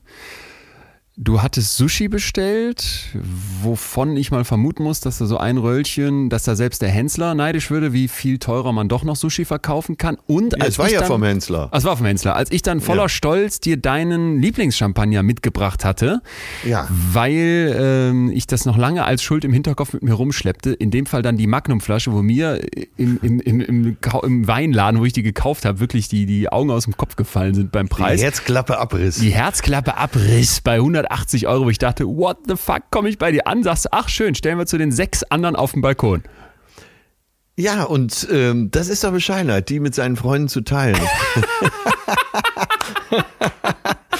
Nein, ich habe die, ähm, das können wir auch, äh, das kann ich aller Welt verkünden. Äh, Im Catering gibt es jeden Abend, wenn ich spiele, gibt es so eine Flasche. Und da ich sie da nicht trinke, nehmen sie sie mit nach Hause. Und bescheidenerweise äh, wird das dann getrunken, wenn Freunde da sind. Ah, okay. Ne? Das ist äh, smart. Ja, aber also ey, komm, jetzt wirklich. Ich, ich bin doch nur wirklich bescheiden, um Himmels Willen. Oh Gott, dass ich jetzt hier Werbung für mich selbst machen muss. Für meine ja, musst du, Nee, musst du ja nicht. Du sollst ja eigentlich auch nur sieben auswählen. Du hast, glaube ich, wie gesagt, gerade schon bei 80 Prozent dieser Stärken hier Ja gesagt, aber ähm, bescheiden ja, wäre wär mir nicht in den Kopf gekommen. Aber ist ja ehrlich gesagt auch eine, eine Frage an einen selbst. Da habe ich ja gar nichts zum, zu melden. Ich, ja, äh, führe doch ein relativ bescheidenes Leben, oder nicht? Ich hau doch so gar nicht auf die Kacke. Ja. ja mir geht's schon gut. Aber. Äh, Wobei, du hast recht. Ich glaube, ich weiß auch, was du meinst. Du übertreibst es nicht. Du kaufst jetzt nicht dann da. Du hast dir eine Wohnung gekauft, die ist schick und die ist in Hamburg. Aber wir haben schon mal darüber gesprochen. Ein gemeinsamer Bekannter hat auch gesagt, der könnte auch eine viel fettere Wohnung haben. Ja. Du kommst beim Abendessen mit meinen Eltern mit so einem kleinen, was war das? Fiat Ducato oder sowas vorgefahren, wo man sich fragt, hä, äh, könnt ihr auch eine viel fettere Karre haben oder kommst zu Fuß. Das, das, ich weiß, was du meinst. Trägst irgendeine, irgendeine Jeans und nicht jetzt eine deutsche Keine Markenjeans. Ja, weiß ich nicht. Okay, naja, egal. ja. Ähm, ich habe noch zwei, drei weitere für dich. Umsicht. Uh, ja, ein Mittelplatz. Ja, da habe ich bei mir volle Punktzahl gegeben, weil ich dachte, ich bin so dieser ja, Streber, ja. Organisierte. Dann Wertschätzung von Schönheit.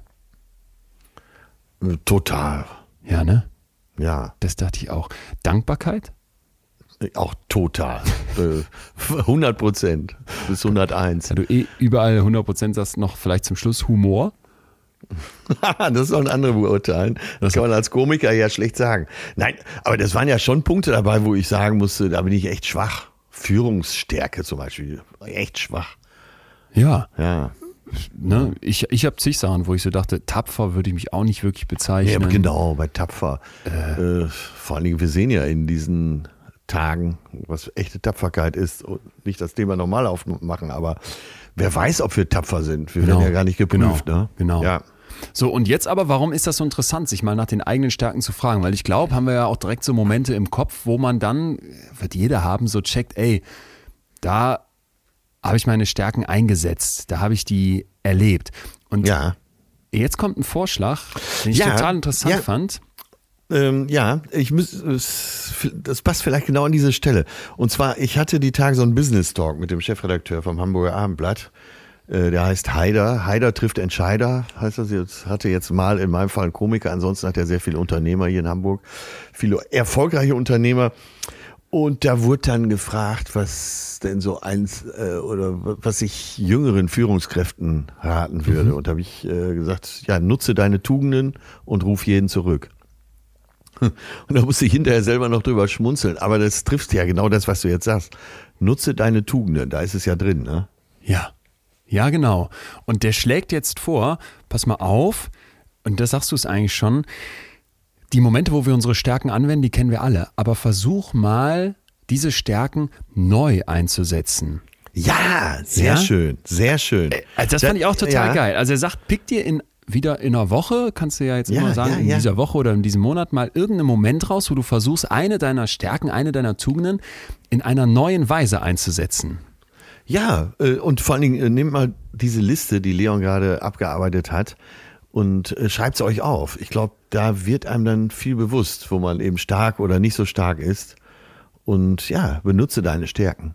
So, ich dachte zum Beispiel letztens, Führungsqualität, die kann man natürlich irgendwie einsetzen, um ein Team zu führen.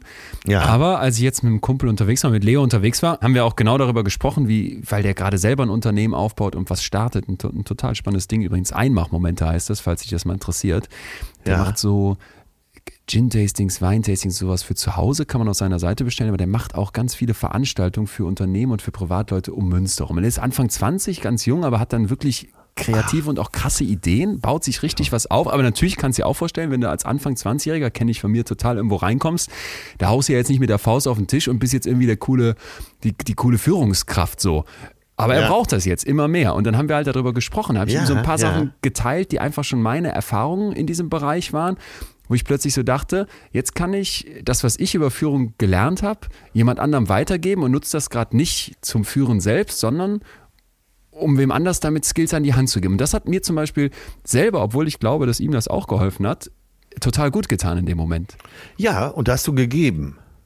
Und genau. Du kriegst ja nichts dafür erstmal. Aber genau. ähm, streng genommen natürlich schon, weil du dir nochmal mehr darüber im Klaren bist und du äh, berätst ihn ja nicht nur, sondern machst ja hinterher auch nochmal wieder Gedanken äh, über deinen eigenen Führungsstil. Ja. Ja.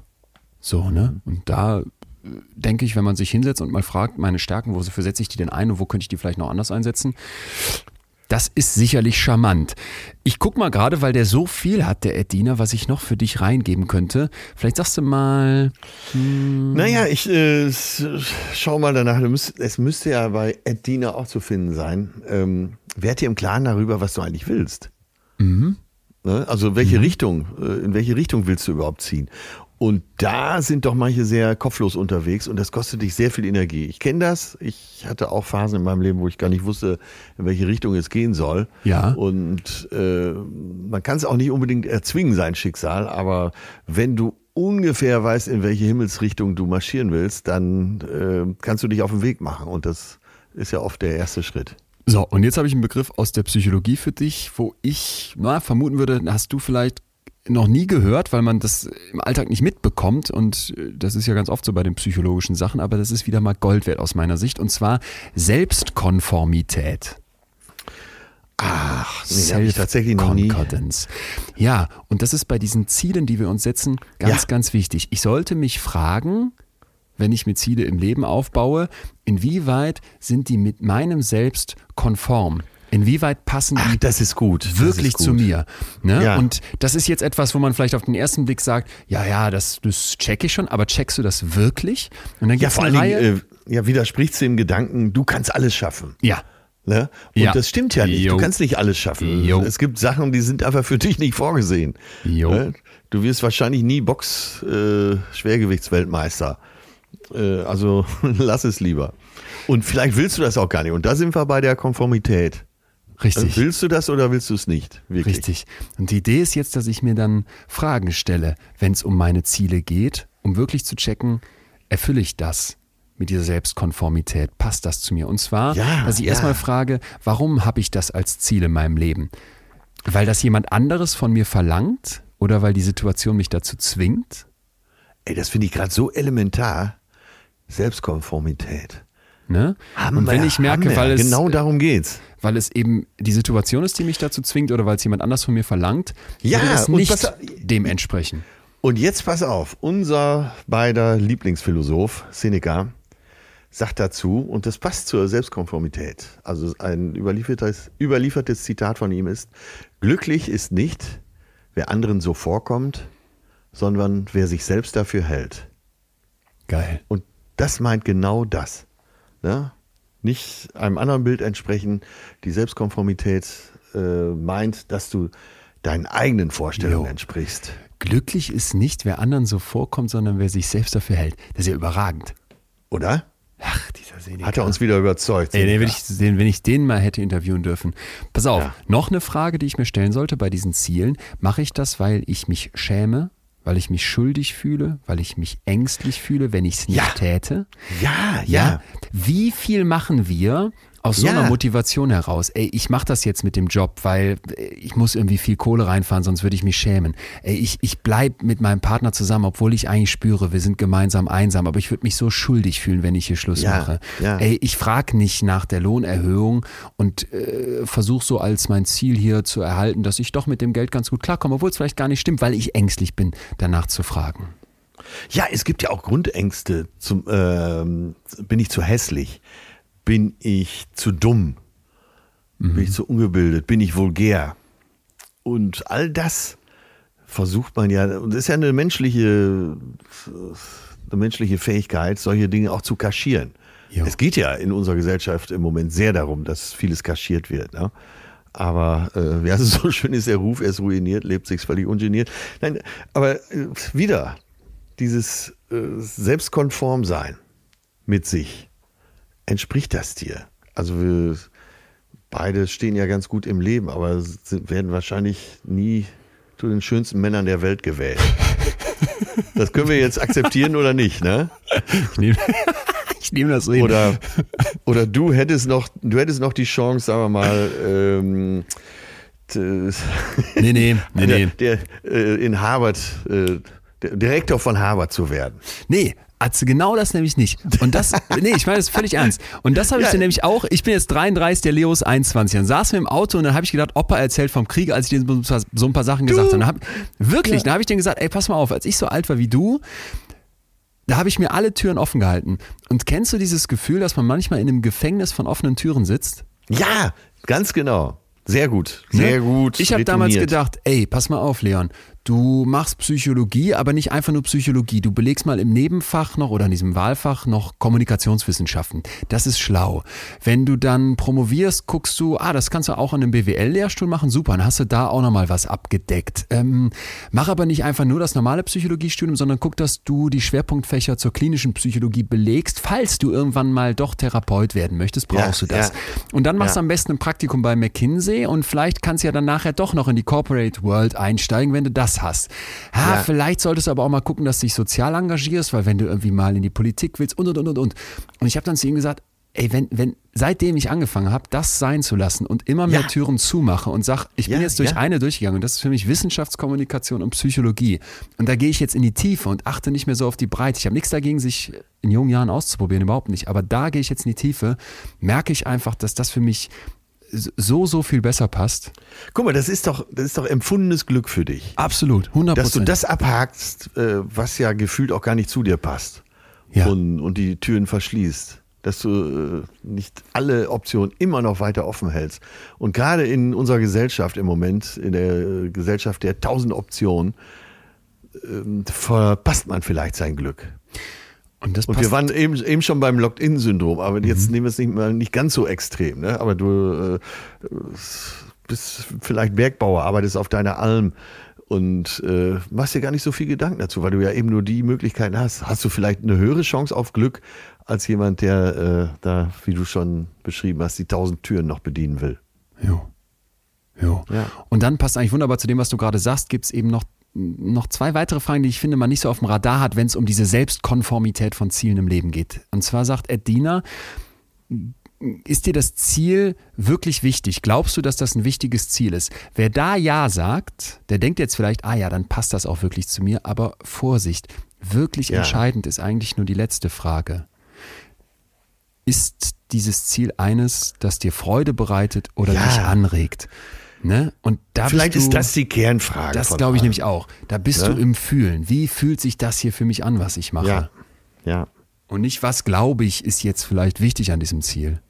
Und das Ja. fand ich irgendwie so, ja, das hat mich zum Beispiel total berührt, weil ich so dachte, da, ja, Türen zumachen. Also es ist wenig bei mir in letzter Zeit Gutes passiert, was nicht daraus entstanden ist, dass ich eine Tür zugemacht habe.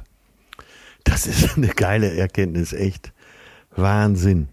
Genau darum geht's. Die, ne, du musst nicht alle Fenster offen halten. Konzentriere dich auf das, äh, was du dir vorher für dich rausgefunden hast, wo wirklich deine Mitte liegt, wo deine, vielleicht auch deine Tugend liegt. Mhm. Ja. Ey, Atze, ich merke gerade, ja. dieses Thema, du hast es ja bewusst breit gewählt, aber es kommt mir gerade so ein bisschen vor wie die Liebe. Das könnte es, hier. Es steuert alles auf die Liebe zu, natürlich. Äh, nee, nee, ich meinte, ich meinte, weil du sagst, äh, sorry noch ganz kurz, ja. weil du bei der Liebe schon mal so, so, so schlau gesagt hast, ey, lass uns das mal immer mal wieder machen. Ja. Ich habe gerade das Gefühl, Ach so, gelungen, gelungen okay. Leben gibt so viel her, das könnten wir auch immer mal wieder machen. Ja, und ich will unbedingt, äh, das habe ich mir jetzt gerade notiert, Robert Seethaler, ein ganzes Leben. Das schon mal als Lesetipp, muss auch mit in die Show Notes. Äh, habe ich hier und da schon mal gestreift, aber ich will daraus auch vorlesen, wenn wir das nächste Mal dieses Thema wieder angehen. Und das ist ein Thema, das wird nie ganz erfüllt sein und beantwortet sein. Ähnlich wie die Liebe. Und das beides hängt ja zusammen. Nicht umsonst hat John Lennon ja auch gesungen, Love is all you need. Und ähm, ja, deswegen müssen wir das immer wieder aufmachen. Ja. Da hast du recht. Ja. Und so viel wie das hergibt, würde ich sagen. Sollen wir mit der Liebe noch enden, dass wir noch einen Punkt uns rausgreifen zum Schluss, wo wir vielleicht ja, sagen, ja, das gehört ja. auch zum gelungenen Leben. Ich glaube, wir werden niemandem was Neues erzählen, wenn wir sagen, gute Beziehungen sind ja. ganz zentral. Es gibt Leute in der Forschung, die sagen, das ist der eine Kernfaktor. Ne? Ja, das sagen müssen, viele, ne? Ja, das sagen viele und es müssen nicht viele Beziehungen sein, sondern eben eine besonders tiefe oder auch wenige besonders tiefe würden ausreichen für ein Leben in Zufriedenheit, für ein gelungenes Leben. Aber ich würde das gerne nochmal ein bisschen aufdröseln. Und so habe ja. ich mir hier eine Sache notiert. Macht das Beste aus diesen kleinen täglichen Interaktionen. Ja. Weil da war ich auch ganz lange total ja, stieselig oder schlecht drin. Und da gab es eine Untersuchung, die fand ich unglaublich schön. Da hat man Leute nach dem Zufallsprinzip angewiesen, entweder so eine kleine, freundliche, soziale Interaktion mit einem Kaffeebarista zu machen. Also irgendwie ja. lächeln, Augenkontakt herstellen, vielleicht sogar ein kurzes Gespräch führen oder eben nicht. Einfach Kaffee bestellen und gehen. Und die Leute, die eben diese kleine positive Interaktion gemacht haben im Vergleich zu denen, denen so gesagt wurde, mach das effizient und schnell und zackig, die haben dieses kleine Erlebnis als als deutlich positiver wahrgenommen. Die hatten dabei viel bessere Gefühle. Und das ja. ist etwas, wo ich mich so oft dann an der Rewe-Kasse sehe und so denke, komm, mach schneller. Und ich erinnere mich genau, als ich damals in, in Frankreich gelebt habe, dass ich so dachte, ey, ihr müsst hier mal, ihr Franzosen, ihr müsst mal zum deutschen Lidl kommen. Da ist kein Platz am Band, da ist am Ende so ein halbes A4-Blatt, wo dann all dein Essen hinrollt von diesem Band und du wirst so richtig vom, vom, vom Rollband gestresst, um das wegzupacken. Ne? Also da ja. musst du dich ja so stressen. Beim Franzosen ist das völlig anders. In so einem Carrefour hast du dahinter ein, ein großes Areal, die Verkäuferin redet noch mit dir, legt dann jede Litschi einzeln auf die Waage und dann bezahlt der Franzose zumindest damals sehr gerne noch mit so einem Scheckheft. Das heißt, meine Gastmutter zückte dann ein Scheckheft und in diesem ja, Scheckheft ja. musste der Betrag bis auf die Kommastelle nicht nur in Zahlen hingeschrieben werden, sondern auch als Wort. Und ich drehe ja hier in Deutschland schon durch, wenn irgendwer nicht mit Karte zahlt, sondern dann so die Cents abzählt, bis da irgendwie 7,65 Euro genau passend bezahlt sind. Ey, und der Franzose hat das perfektioniert. Und da sage ich mittlerweile, das ist nicht ineffizient, das ist nicht dumm, sondern es ist ein totaler Beitrag zum gelungenen Leben. Ja, und wenn wir hier von Liebe sprechen, dann heißt das ja nicht die große romantische Liebe mit äh, in den Sonnenuntergang nee. reiten, kann auch mal vorkommen. Äh, es geht um Menschenliebe. Und wenn du äh, Menschenliebe entwickelst, dann wirst du ja für deine Mitmenschen auch mehr Aufmerksamkeit haben und kriegst so viel zurück. Das ist wirklich pures Glück. Du machst einen kleinen Witz an der Lidl-Kasse mit der Verkäuferin, quatschst kurz, lächelst den Kaffeebarista an oder äh, gestern dann auf Tour, schnackst mal eben mit dem ganzen, naja, eigentlich noch besser bei dir dieses Beispiel von deiner Runde, dass du da mal eben mit deinen Leuten da ein Lied singst. Ja, ja, ich stelle mir gerade vor, du, du, ne, du, lehnst dich sogar auf, so ne, beim Rewe an der Kasse. Und sonst so, ne, Urlaub gebucht. Ne? Was macht dein Liebesleben? Und ich sage, ey, sag mal, zieh Leine, ey. Hinten klatscht dein Joghurt vom, der, vom Lidl-Band ja. auf den Boden und, die Tomaten fallen auch drauf. Knopf. Wir haben hier ein Problem. Sir, bitte folgen Sie mir. Sie sind sehr unkooperativ, Sir. Ja, Mensch, ich habe euch doch alle lieb. Aber auch dazu gehört Mut. yes. Und ich würde sagen, ah. es ist nicht der Punkt gekommen, wo ich eigentlich den Trommelwirbel anschlagen sollte, um aus deinem Buch was vorzulesen. Ja, vorzulesen. ja das wird dann auch pures Glück für mich sein. Nicht? Äh, ich fand dich heute, doch, super, super. Ich fand dich heute sehr entspannt bei dem Thema. Hab ja? sehr genossen. Was hast du erwartet? Ich hab, äh, dass du mich hart dran nimmst. Also ich habe gedacht, ich stehe jetzt hier durchgeschwitzt wie so ein Hengst auf der Aachener Rennbahn. Der Totilas heute wieder. Genau, zu Schande, Totilas, das Buch. Beim Totilas zu Schande geritten. ja. Gott. Ist das, ist das jemals hier passiert, mein lieber Freund? Nein, selten. Sehr selten. selten. Na also. So, Atze. Und damit würde ich sagen, eigentlich als, als krönendes Finale zu heute, du hattest es ja bewusst ausgewählt, das Thema. Ich glaube, es passt wirklich zu dem, was du geschrieben hast. Darf ich jetzt was aus deinem Buch vorlesen? Ja, oh Gott. Trommelwirbel hier wieder in den. Dass ich das erleben darf. Ja, Hammer. wieso? Hör mal, ich habe ich hab so genossen, als du was von mir vorgelesen hast. Das drehen wir jetzt einfach Held. um. Und es hat mir tatsächlich auch wirklich, wirklich gut gefallen. Ich bin noch nicht ganz durch, aber alles, was ich bisher gesehen habe. Du fängst das Buch ja an mit einem Satz, den ich total mag. Alles Unterdrückte steht eines Tages vor der Tür und haut dir zur Begrüßung in die Fresse.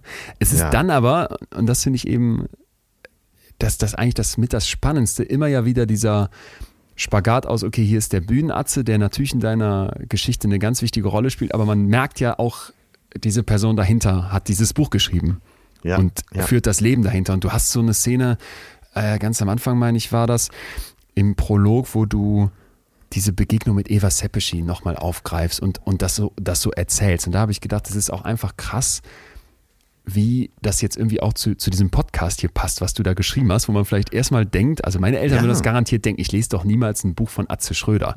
Aber wenn man ja. sich dann plötzlich hier so nach jetzt über zwei Jahren mit diesem Podcast auseinandergesetzt hat und dann plötzlich merkt, Moment mal, jetzt lese ich das doch und das ist auch noch gut und das gibt mir was und ich finde vielleicht auch Szenen hier aus den Gesprächen wieder und irgendwie Teile, die wir hier schon beleuchtet haben. Das war, das war sehr nice. Aber ich habe zum heutigen Thema, also gelungen Leben, eine Stelle rausgepickt relativ weit hinten. Jetzt muss ja. ich hier mal kurz an die Stelle kommen, wo du sehr, sehr ehrlich bist. Und das mag ich wirklich auch. Das ist ein selbstkritisches und eben an ganz vielen Stellen auch so ein, so ein Hosen runterlassen hat, äh, ja, was du da ja. schreibst. Und ja, die Stelle, glaube ich, passt jetzt. Jetzt räusper ich mich noch und dann mache ich meine beste, mache ich meine beste Vorleserstimme. Ich, ich hoffe, ich kriege das hin. Bin sowas von gespannt. ja, ich auch. Fühle mich so ein bisschen wie Heiligabend. das fängt übrigens an, die Stelle mit einem Satz, wo ich dachte, was mir hier auch immer wieder auffällt, wenn, wenn wir beide im gleichen Alter wären oder ich wie ich erlebt hätte, als du so alt warst wie ich, ich glaube, ich hätte mich an ganz vielen Stellen in dir wiedergefunden. Jo, das glaube ich auch. Und da sieht man mal, ne? Lebensalter beeinflusst dann ja oder die Lebenserfahrung doch das, was man gerade so tut und macht und für notwendig hält. Mein Motto war, lasst uns alles abräumen, in zwei Jahren ist es vielleicht vorbei. Es gab Tage mit bis zu vier Terminen. Wenn etwas zeitlich nicht passte, wurde halt ein Hubschrauber gechartert. Wie gesagt, ein absurdes Programm. Morgens in Köln eine RTL-Show und nachmittags fragt doch mal die Maus für die ARD mit dem einzigartigen Eckhard von Hirschhausen. Abends zwei Stunden Vollgas am Mikrofon in Frankfurt, dann ins Auto ab nach Düsseldorf, um eine Gala mitzunehmen. Anschließend wieder nach Köln an die Hotelbar, wo ich bis in die frühen Morgenstunden das Adrenalin raustrank. Das war im Herbst 2013. So bleibt man fit, praktisch unkaputtbar. Dachte ich zumindest. Morgens eine Ibuprofen und eine Apfelschorle. Gesünder konnte man nach meiner damaligen Meinung nicht in den Tag starten. Sport machte ich auch nicht mehr. Das fiel mir allerdings erst spät auf. Ich versuchte sogar mehrfach mit dem Rauchen anzufangen, hatte dafür aber einfach keine Zeit. Klingt alles absurd, aber damals war das mein bekloppter Kosmos. Arbeit, Arbeit, immer weiter, nicht nachdenken, keine Atempause. Geschichte wird gemacht, es geht voran. Ratschläge aus meinem Freundeskreis erreichten mich nicht mehr. Stattdessen berauschte ich mich an den Lobhudeleien der Klaköre. Du bist der Härteste. Oder wenn du die Nacht durchgemacht hast, bist du auf der Bühne am besten. Oder das ist unser Atze, den kriegst nicht kaputt. Robuster als ein T1000, der Keith Richards der Comedy. Töne, mein Manager, zeigte wie ich selbst eine ambivalente Reaktion. Einerseits ermahnte er mich, immer wieder einen Gang zurückzuschalten, auf der anderen Seite testete er als Freund mein Stehvermögen. Wenn er sagte, Alter, du bist echt der Härteste, schwang immer etwas Bewunderung mit. Ich bewunderte mich ja selbst und wollte nur zu gern glauben, dass das alles wahr sei. Also legte ich mir ein perfides System zurecht. Ich strickte an meiner eigenen Legende und verdrängte die Realität.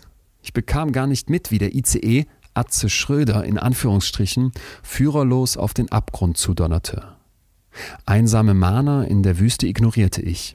Sogar Till, der besonnenste meiner Freunde, drang nicht mehr zu mir durch. Wenn er gebetsmühlenartig wiederholte, mach was du willst, aber ich sage dir, du siehst echt scheiße aus, fand ich das fürsorglich und wertete es als ehrlichen Freundschaftsbeweis, bremste mich allerdings immer nur kurz. Es kam, wie es kommen musste. Im April 2014 zwischen zwei Terminen in Köln gingen Töne und ich in der Mittagspause am Rhein spazieren. Wir unterhielten uns angeregt. Plötzlich stellte ich fest, dass seit einigen Minuten nur noch er sprach. Das Merkwürdige war, dass ich nur noch Sprachfetzen vernahm, einen meandernden Strom von akustischen Silben. Lärm, der jedoch keinen Sinn ergab, als ob ich halluzinieren würde. Gleichzeitig verspürte ich eine große innere Unruhe. Ich wollte Töne verstehen, konnte es aber nicht. Das ängstigte mich derart, dass ich in Panik geriet. Das Gefühl war unheimlich beklemmend. Ich wollte nur noch, dass es aufhörte. Mir wurde schwindelig, mein Betriebssystem befand sich im Overload. Schweißausbruch, Ohrenrauschen, alles war zu viel und zu laut. Ich war kurz vor dem Durchdrehen. Meine Beine wollten auch nicht mehr und ich setzte mich einfach auf den Bordstein. Kaum saß ich, wurde mir schwarz vor Augen und ich schaute wie durch einen Tunnel in ein schwarzes Loch. Kalter Schweiß stand mir auf der Stirn. Töne war äußerst besorgt und fragte dauernd, geht's dir gut, Atze? Was ist los? Ist dir schlecht? Ich hatte keine Ahnung, was los war. Ich wollte nur noch zurück in Savoy, das Hotel, und vor allem wollte ich, dass Ruhe einkehrte. Das Rauschen in meinen Ohren machte mich völlig kirre. Töne hakte mich unter und schleppte mich aufs Zimmer. Soll ich mich um einen Arzt kümmern? Soll ich die Termine für heute lieber absagen? Ich schüttelte den Kopf. Ist bestimmt gleich wieder vorbei. Ich leg mich mal ein bisschen hin, ein kleines Mittagsschläfchen, dann geht es schon wieder. Töne ließ mich allein zurück. Natürlich nicht, ohne mir zu versichern, dass er sofort am Start wäre, falls ich Hilfe brauchte. Im Zimmer fiel mir nichts Besseres ein, als mich vor den Badezimmerspiegel zu stellen. Ich starrte in mein leeres, aschfahles Gesicht und sah plötzlich uralt aus, wie ein ausgemergelter Geist. Was sehr seltsam war, war die Tatsache, dass ich mich wie einen Fremden im Spiegel sah, als ob ich gar nicht ich wäre. Ich nahm meinen Nassrasierer und versuchte die Klingen konzentriert zu betrachten. Ging nicht. Mechanisch schäumte ich mein Gesicht und rasierte mich. Dann legte ich mich ins Bett und schlief bibbernd vor Kälte ein. Ah, sehr gut. Sehr gut gelesen. Vielleicht muss ich das Hörbuch doch nochmal einsprechen. Moment. Ja, danke dir. Danke, danke, danke. Ich danke, weil was du hier beschreibst und was du mir immer und immer wieder sagst und wer jetzt hier weiterlesen würde, würde ja auch sehen, wie du diese Situation aufdröselst, noch weiter da reingehst und was vor allem danach noch mit dir passiert, was ja auch interessant ist, dem wird es vielleicht gehen wie mir, dass man wirklich denkt, und das finde ich äh, ganz, ganz ehrlich, wenn man dir so zuhört und wenn man eben weiß, was du schon alles erlebt hast und dann auch ja durchgemacht hast, aus deinem eigenen Kopf heraus, du hast am Anfang gesagt, so schön, es liegt ja in dir drin, dass man davon einfach unfassbar viel lernt. Und das war hierbei mein Eindruck, dass meine Neugierde, meine Freude am, am Verstehen des Menschen hier wirklich, äh, wirklich befriedigt wird in deinem Buch. Ja. Ja, ich habe, ich wusste am Anfang nicht, in welche Richtung es geht. Und es hätte auch so ein Enthüllungsbuch äh, werden können, wo ich dann jetzt für die nächsten Jahre auch vor Gericht vollbringe, weil ich da die Wahrheiten über alle anderen Promis rausplauder. Ähm, aber diese Sendung dabei Markus Lanz, die im Prolog beschrieben wird, die hat mich eben zu diesem Stil des Buches geführt. Da bin ich sehr froh drüber. Ja. Bist du zufrieden, wie es geworden ist? Sehr. sehr Und auch sehr, so richtig? Ich bin ganz stolz darauf, ja. Und äh, was wir letztens hatten, die Bestsellerlisten äh, interessieren mich schon gar nicht mehr, sondern dass es einfach ein richtig gutes Buch geworden ist. Teil von deinem gelungenen Leben dann? Ja, Unbedingt. Unbedingt. Schön. Ja. Leon. Das ist schön. Ich danke dir für heute. Das war das war ein Ritt übers große, große Feld des gelungenen Lebens, was wir sicherlich nochmal irgendwann machen werden. Ja. Ich würde alle Müssen, einladen müssen, müssen, ja. in der Masterclass dazu teilzunehmen. Du weißt, ich habe ja eine Masterclass, die tatsächlich Ja. genau gelungen Leben heißt. Deswegen hatte ich heute auch äh, einiges da schon äh, parat. Aber die ist voll, alles voll. Ähm, dazu gibt es vielleicht nächste Woche nochmal Good News, aber jetzt nicht. Jetzt bleibt uns nur die Aussicht auf nächste Woche, wo wir hier wieder zusammenkommen. Und da ist nie voll, sondern die Tür immer offen. Was ist unser Thema? Jetzt ähm, mache ich mal den Diktator, den du hier Ja, mindestens ja, ein, zwei. Mal in letzter Zeit hast zu Recht raushängen lassen. und möchte, möchte ein Thema aufgreifen, wo ich glaube, dass es ein Stück weit an das von heute anschließt, wo uns aber auch so viele Leute immer und immer wieder schreiben, ey, das ist etwas, das mich umtreibt, und zwar Nein sagen. Ja, D- oh das- Gott, oh Gott, Oder? oh Gott, oh Gott, um Himmels Willen. Da, da wirst du, glaube ich, dann mal auch zeigen können, dass, dass du eben nicht alles beherrschst, weil das ja unfassbar Ja. schwer ist, gerade für so harmoniebedürftige Leute wie Ja, dich und ja, für, für mich auch ein Stück weit. Aber ich Super merke, Thema. ey, wenn du das beherrschst und es gibt Tricks aus der Psychologie, um darin besser zu werden, nicht mehr bei allem sich schlecht zu fühlen, wenn man es absagt, ob es eine Verabredung mit einem alten. Schulfreund ist, ob es irgendein Projekt ist oder irgendwie was weiß ich was. Ey, das, das, kann, das kann richtig was verändern. Und da würde ich sagen, sind wir dann nächste Woche unterwegs. Bis dahin lese ich jetzt noch weiter in deinem Werk. Freue mich und ähm, ich wünsche dir trotzdem für die Bestsellerlisten alles Gute. Ja, ab diese Woche kann man es ja kaufen und äh, ich würde mich freuen, wenn ihr es lesen Ne? würdet, weil da steht ja doch dann auch eine Menge über Ah. mich drin, was in der Öffentlichkeit noch nicht so bekannt ist. Oh, und Atze, lass uns doch, sollen wir zwei verlosen? Ja, das ist eine gute Idee. Du äh, sagst, du schreibst einen Gruß rein und ihr da draußen schickt uns eine Mail und zwar an post.leonwinscheid.de. Schreibt doch bitte eure Adresse rein, euren Namen rein und vielleicht so ein Einzeiler oder Zweizeiler, wenn ihr euch was Spezielles wünscht, das Atze reinkritzeln soll. Falls ihr euch nichts wünscht, denkt der sich was aus und dann schicken wir euch das per Post. Dafür sind wir hier da. Das ist eine gute Idee. Ne? Hat Spaß gemacht mit dir. Atze. heute. Ich freue mich wahnsinnig auf nächste Woche, weil Nein sagen, das ist ja mein großes Thema. Äh, äh, Da werde ich Sachen für dich haben, da kippst du Ja. aus den Latschen. So, jetzt aber Feierabend, machet gut, tschüss. Ja, ciao, tschüss. Das war Betreutes Fühlen. Der Podcast mit Atze Schröder und Leon Winscheid. Jetzt abonnieren auf Spotify, Deezer, iTunes und überall, wo es Podcasts gibt.